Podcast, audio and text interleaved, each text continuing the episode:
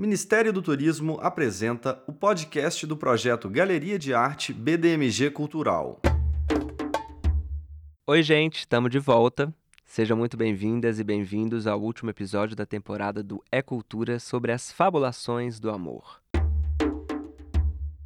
Quem estava aqui comigo e com a Dona Onete no episódio anterior sabe que a gente vinha conversando sobre como o amor é um tema quase onipresente nas músicas, nos filmes, nos livros, mas agora a gente quer pensar no amor não só como algo que a gente sente ou como um tema que influencia a cultura, mas também como uma ética capaz de pautar as nossas relações e a política também. E tem muita gente hoje no Brasil e no mundo que vem pensando sobre isso. Uma dessas pessoas é a historiadora brasileira Silvane Silva, que publicou no site do BDMG Cultural um texto super legal que fala justamente sobre como o amor é um antídoto capaz de promover a transformação social. E a gente trouxe um trechinho do texto na voz da própria Silvane para a gente ouvir aqui. Nesse momento histórico, no qual mais uma vez os discursos de ódio mobilizam multidões e acionam esse afeto como categoria política, talvez seja oportuno nos lembrarmos que o amor constrói vínculos, traz confiança, equilíbrio, solidariedade, saúde mental e cura. E se a gente para para pensar, essa ética amorosa que a Silvane propõe também está muito presente nos conceitos que deram origem a muitas das religiões que existem no mundo, né, Gabi? Com certeza, Robertinho. Inclusive, tem várias pesquisas interessantes por aí sobre como a ética amorosa é um tema comum na estrutura de várias religiões do mundo. Seja no cristianismo, no judaísmo, no islamismo, no budismo, no candomblé, é o amor que acaba surgindo como uma proposta comum para a forma como a gente se relaciona com as pessoas e com o mundo, independente de todas as diferenças que existem entre nós. Pois é, Gabi, mas apesar da ética amorosa ser um tema muito importante na constituição de muitas religiões, a gente sabe que na prática o amor nem sempre é tão presente assim. Quando a gente pensa em crimes de ódio, racismo, homofobia e intolerância, que estão infelizmente ainda muito presentes no mundo, a gente percebe que muitas vezes esse ódio é invocado em nome de Deus, né? E isso não é de hoje. A gente tem resquício desse tipo de investida desde pelo menos 1095. Foi nesse ano que tiveram início as Cruzadas, que foram expedições militares organizadas por católicos da Europa Ocidental. Foram quase 200 anos de luta contra os islâmicos sob o pretexto de reconquistar lugares que eram sagrados para os cristãos, sobretudo na Palestina. Tudo isso ao custo de milhares de vidas. E eu acho que é muito importante a gente se perguntar por que existe essa discrepância toda entre o que as religiões pregam e o que alguns grupos de fiéis praticam. E já que a gente está se propondo a pensar o amor como essa atitude transformadora e universal, a gente vai receber aqui hoje no É Cultura um dos líderes religiosos brasileiros que mais tem pensado e falado sobre esses assuntos na atualidade, o pastor Henrique Vieira. Chega mais, que a conversa vai ser boa.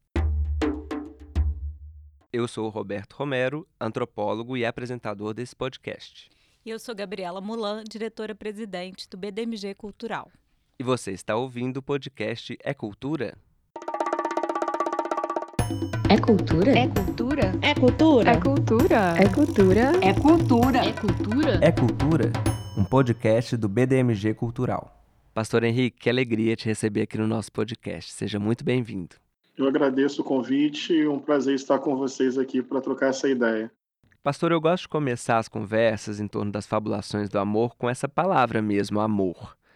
No que exatamente você pensa quando a gente fala em amor? Bem, eu penso no amor como uma atitude, sobretudo, uma decisão de vida, uma forma de vida e uma consciência de vida. Portanto, eu penso o amor como algo que se materializa em atitudes que viabilizam a expansão da vida, que viabilizam que as pessoas possam realizar as suas individualidades, que viabilizam um ambiente histórico e social de justiça, de igualdade, de liberdade, em que a humanidade possa ter as possibilidades plenas de desenvolver o seu maior potencial. Tem uma pensadora que eu admiro muito, a Bell Hooks, e ela fala dessa dimensão ética, política, relacional do amor. O amor é aquilo que, na relação entre os seres humanos, possibilita que a gente possa expandir a nossa vida. Acho maravilhoso você citar a Bell Hooks, porque inclusive eu estava lendo o último livro dela, Tudo sobre Amor, que foi publicado recentemente no Brasil e que é inclusive uma super dica para quem está aqui nos escutando. Eu acho muito interessante essa definição também do amor como algo que se constrói, como um percurso, ou como você mesmo define em seus livros, um caminho, né? E essa noção de caminho me parece ter uma importância grande na sua prática, a começar pela própria igreja que você ajudou a fundar, chamada justamente Igreja Batista do Caminho. Eu queria que você comentasse um pouco mais a respeito do caminho, da caminhada, como essa possível definição do amor. O amor não é um produto, o amor não é uma mercadoria, o amor é um fazer. E como todo fazer, demanda tempo, demanda amadurecimento, demanda perseverança, demanda envolvimento.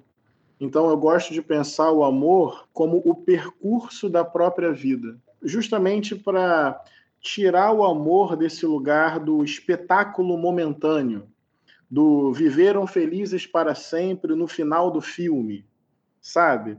Essa romantização do amor. Então, amor como caminho tem muito a ver com essa ideia de uma construção ética permanente todos os dias acordar e ter decisões relacionadas à defesa da vida, da dignidade humana, da causa dos oprimidos, daqueles e daquelas que sofrem numa sociedade profundamente injusta, desigual, patriarcal, racista.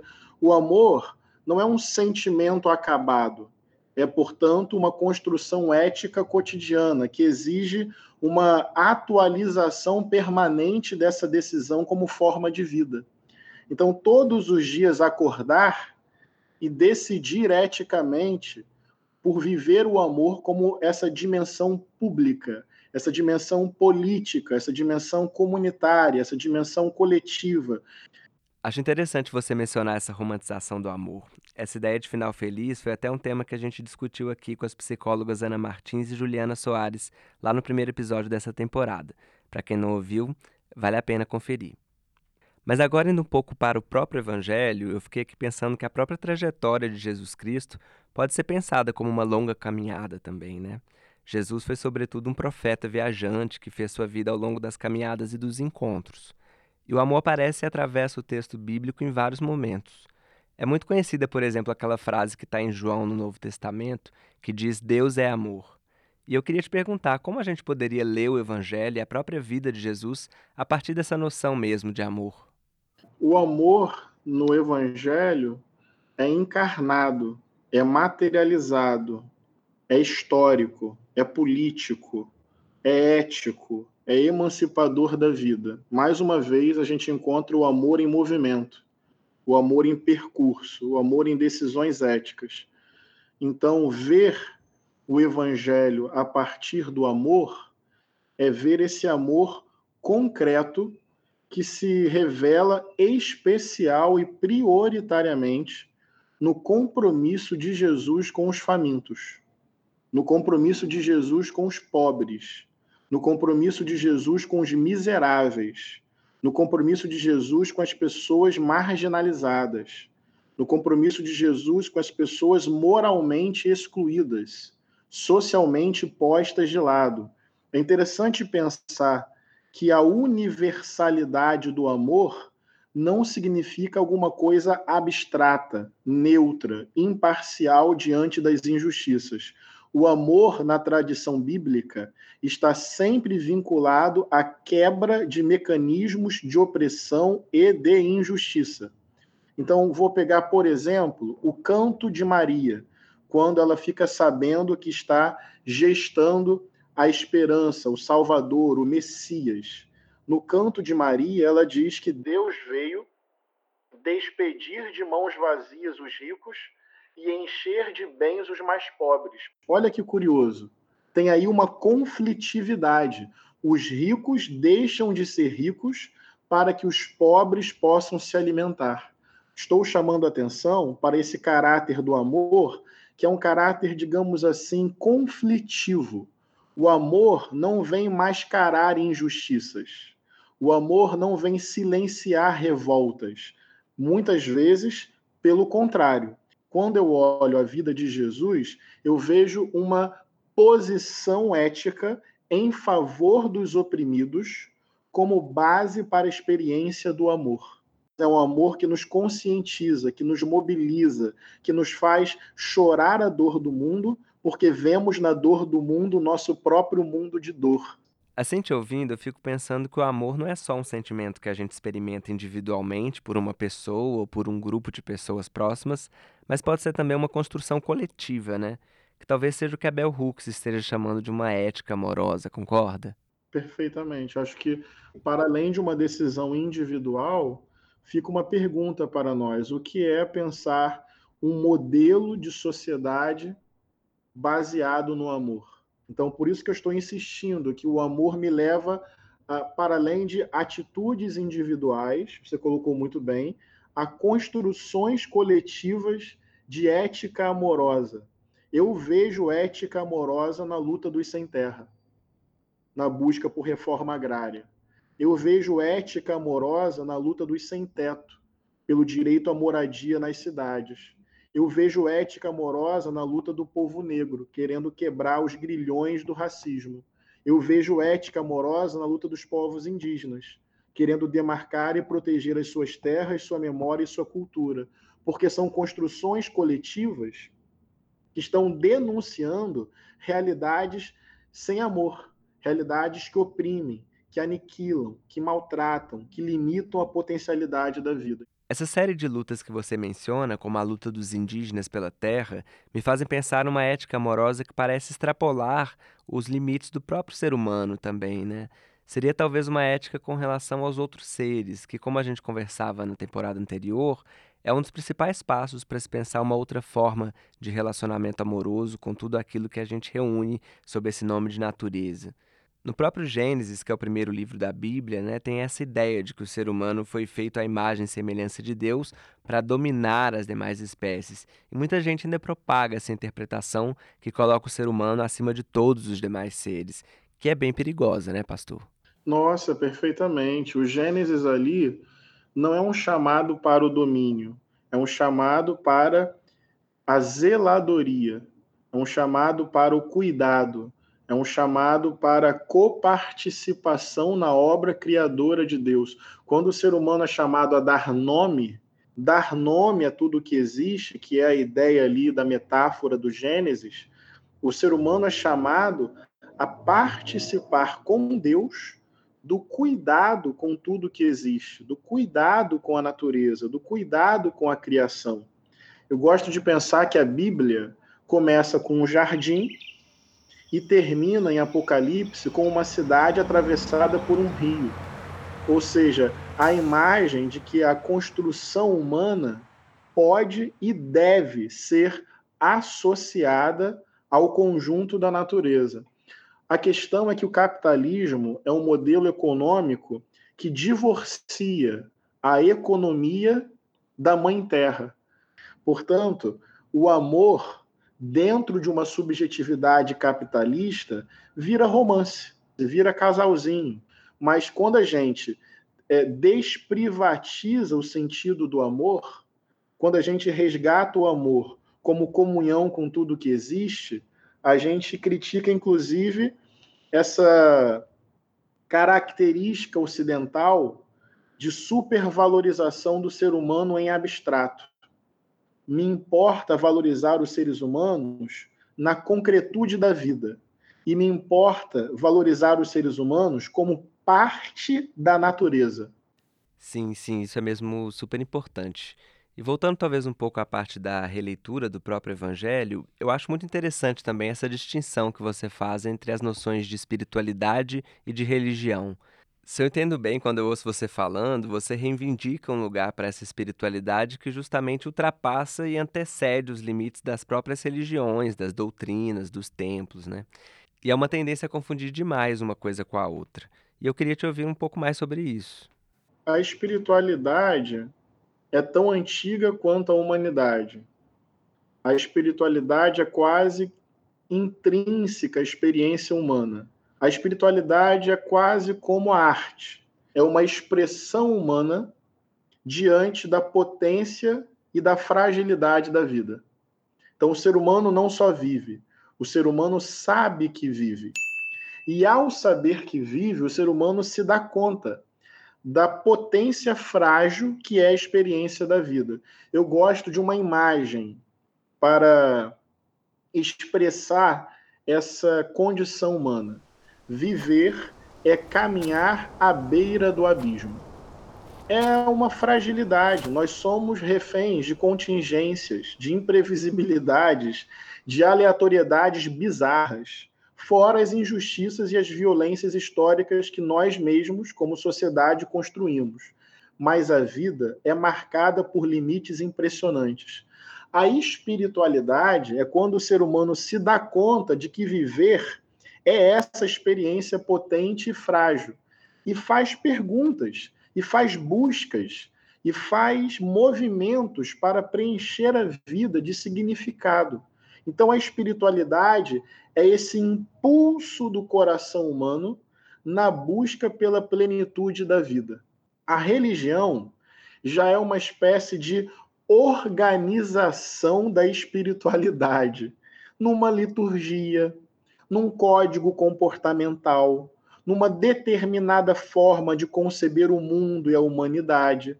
Então, a religião, em certo sentido, é uma força de coesão social.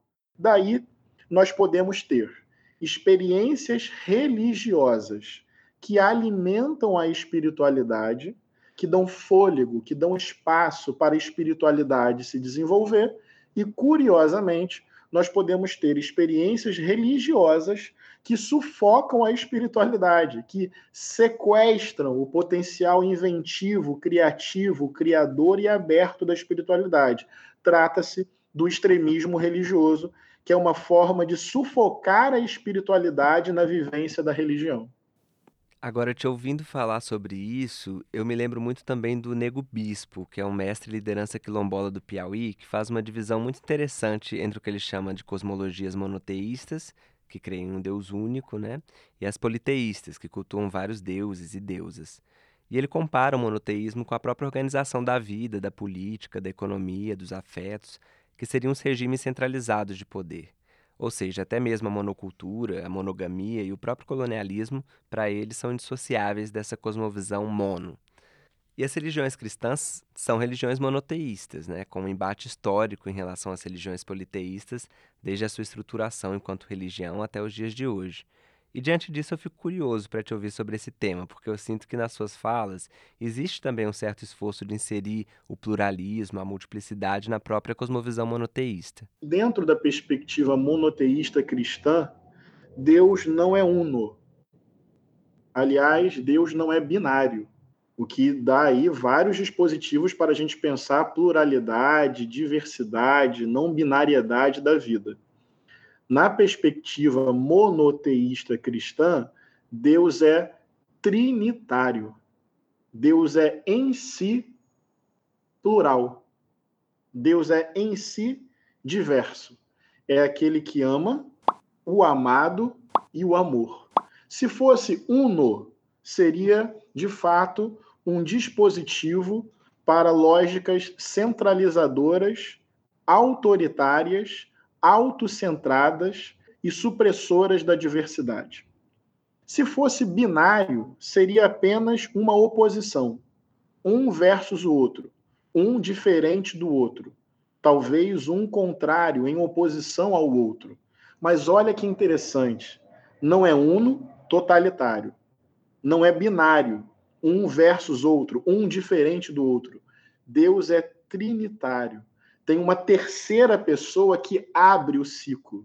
E ao abrir o ciclo, engloba, inclui, acolhe, diversifica, colore. Portanto, o monoteísmo cristão que eu reivindico é do Deus plural, é do Deus que carrega em si a marca da pluralidade da diversidade. Não é que de Deus emana a diversidade. Deus é em si comunidade. Deus é em si deuses. Talvez do ponto de vista da teologia cristã mais ortodoxa, essa minha última frase não seja cabível, mas eu me permito elaborar para além da ortodoxia. Uma outra dualidade que pode ser quebrada pela perspectiva trinitária é a dualidade homem e mulher. Olha que interessante. Abre espaço para a gente pensar para além daquilo que é construído hegemonicamente como homem e daquilo que é construído hegemonicamente como mulher.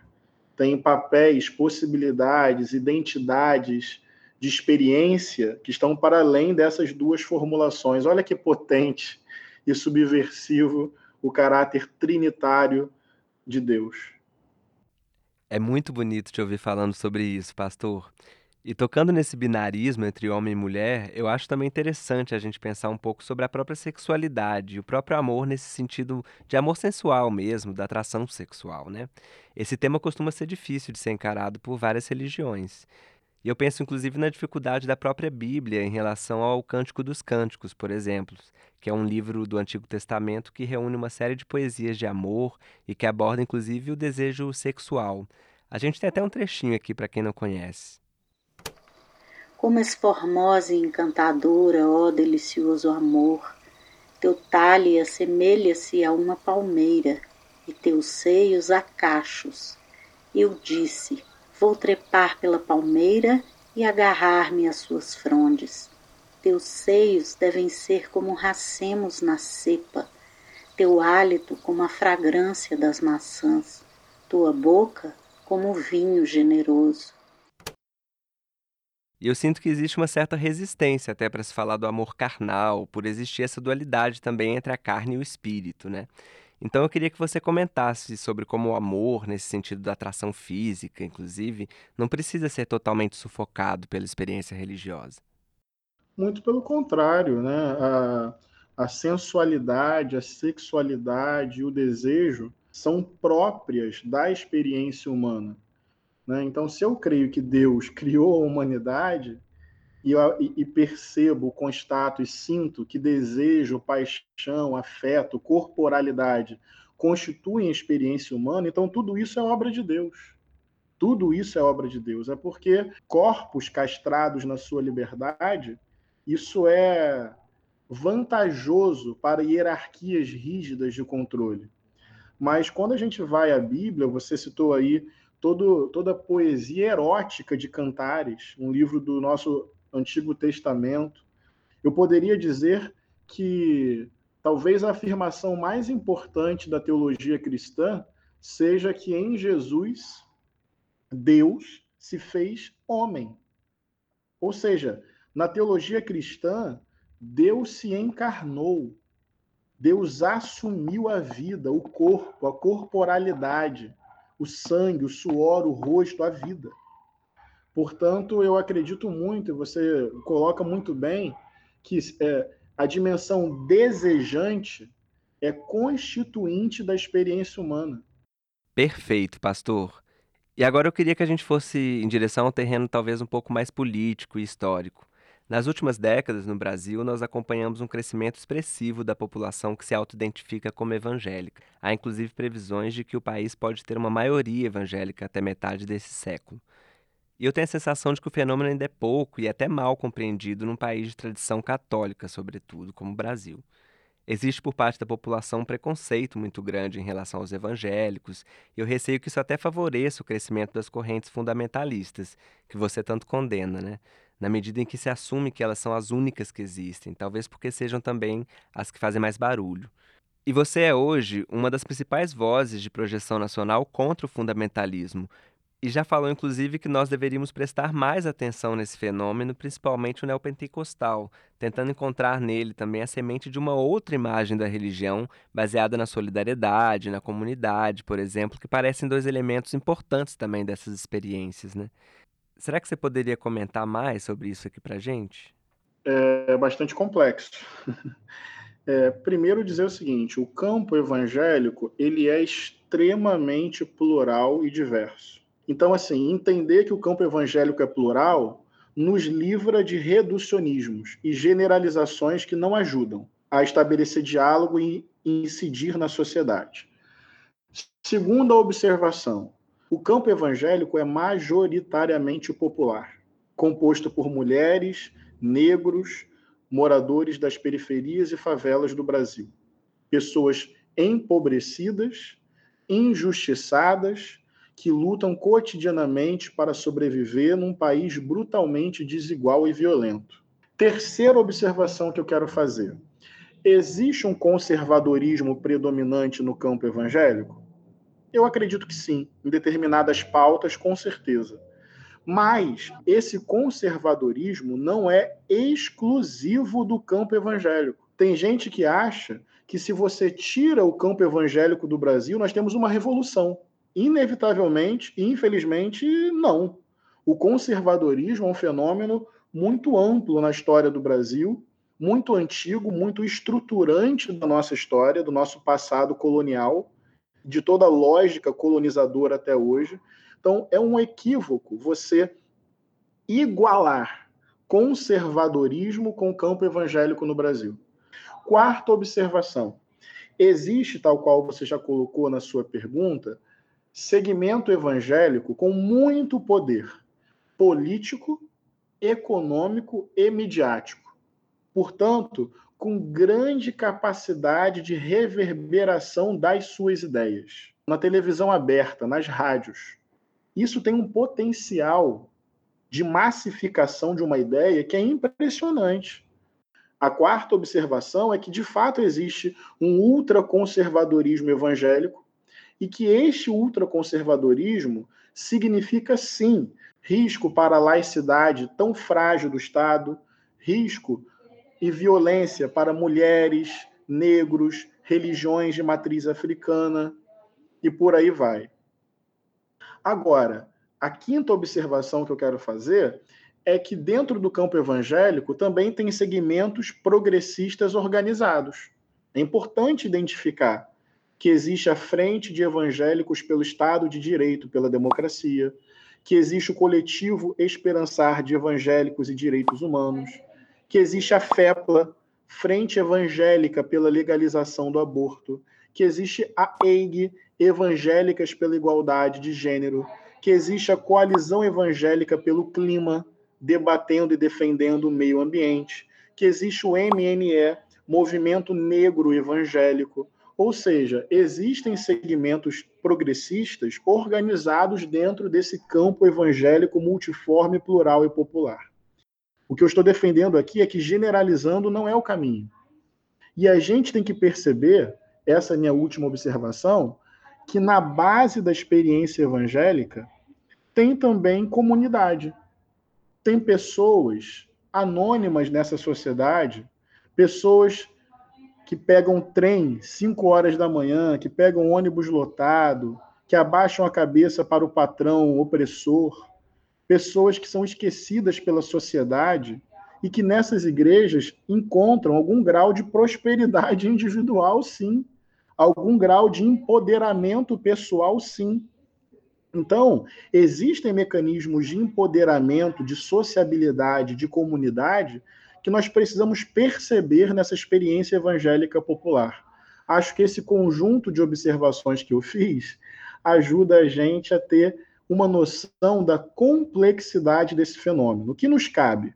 Denunciar e enfrentar o extremismo religioso evangélico, mas estabelecer diálogo com a base evangélica porque se trata de gente trabalhadora que luta para sobreviver e que não pode ser só rotulada e descartada por causa dos conservadorismos que carrega.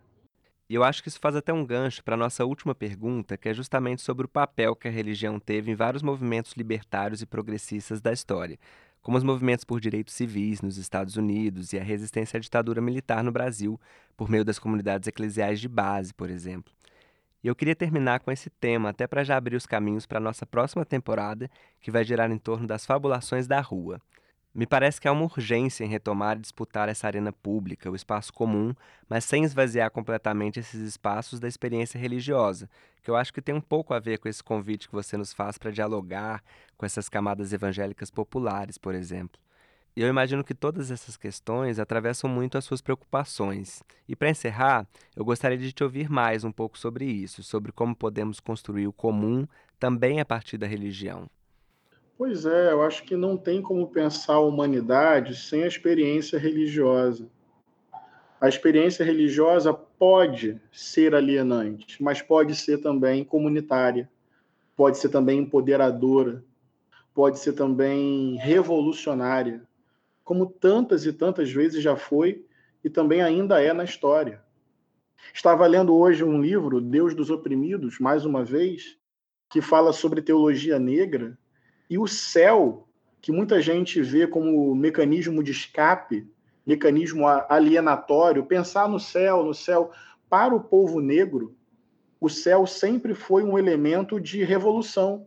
É como se você dissesse: olha, na terra eu sou oprimido pela minha cor, pela minha ancestralidade, pela minha cultura.